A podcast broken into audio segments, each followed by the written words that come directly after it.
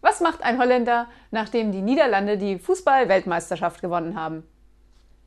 Er macht die Playstation aus und geht ins Bett.